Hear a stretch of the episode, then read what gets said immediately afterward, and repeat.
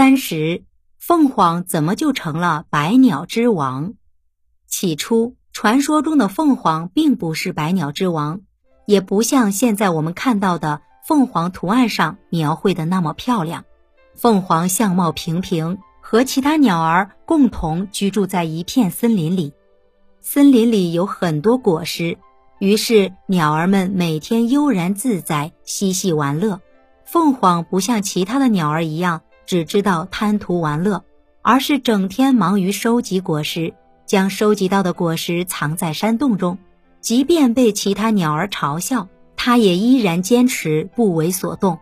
没过多久，森林发生了火灾，大火持续了很长时间，直到把森林烧了个一干二净。群鸟无处觅食，面临饿死的危险。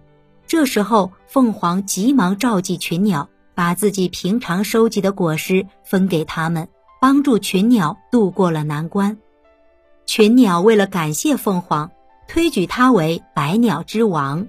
每只鸟还从自己身上选了一根最美丽的羽毛奉献出来，做成一件百鸟衣送给凤凰。每年凤凰生日那天，群鸟都来向凤凰朝拜祝贺，称为百鸟朝凤。在传统中国人的心目中，凤凰是非常吉祥的动物。它的头像鸡，颈像蛇，口像燕，背像龟，有六尺多高，周身的颜色有赤、青、黄、紫、白五种，鸣叫声非常动听。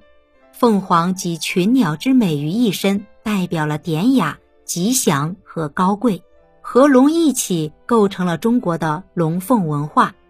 虽然凤凰也分雌雄，凤是雄性，而凰是雌性，但由于凤凰常常和龙一起出现，因此它更多代表着阴柔和女性。龙凤呈祥是具有鲜明中国特色的图腾，传统艺术中有大量的龙凤造型，这些图案中寄托着人们的美好祝愿。凤凰还被人们赋予了高洁的品性。不啄食生虫，不践踏生草，只栖息在梧桐树上，饮灵泉中的水，在烈火中生成。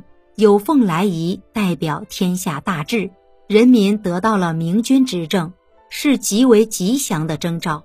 又由于凤凰择木而栖，人们常常用凤凰比喻贤能的人洁身自好，不与世俗同流合污，保持高洁的品格，静待明君的出现。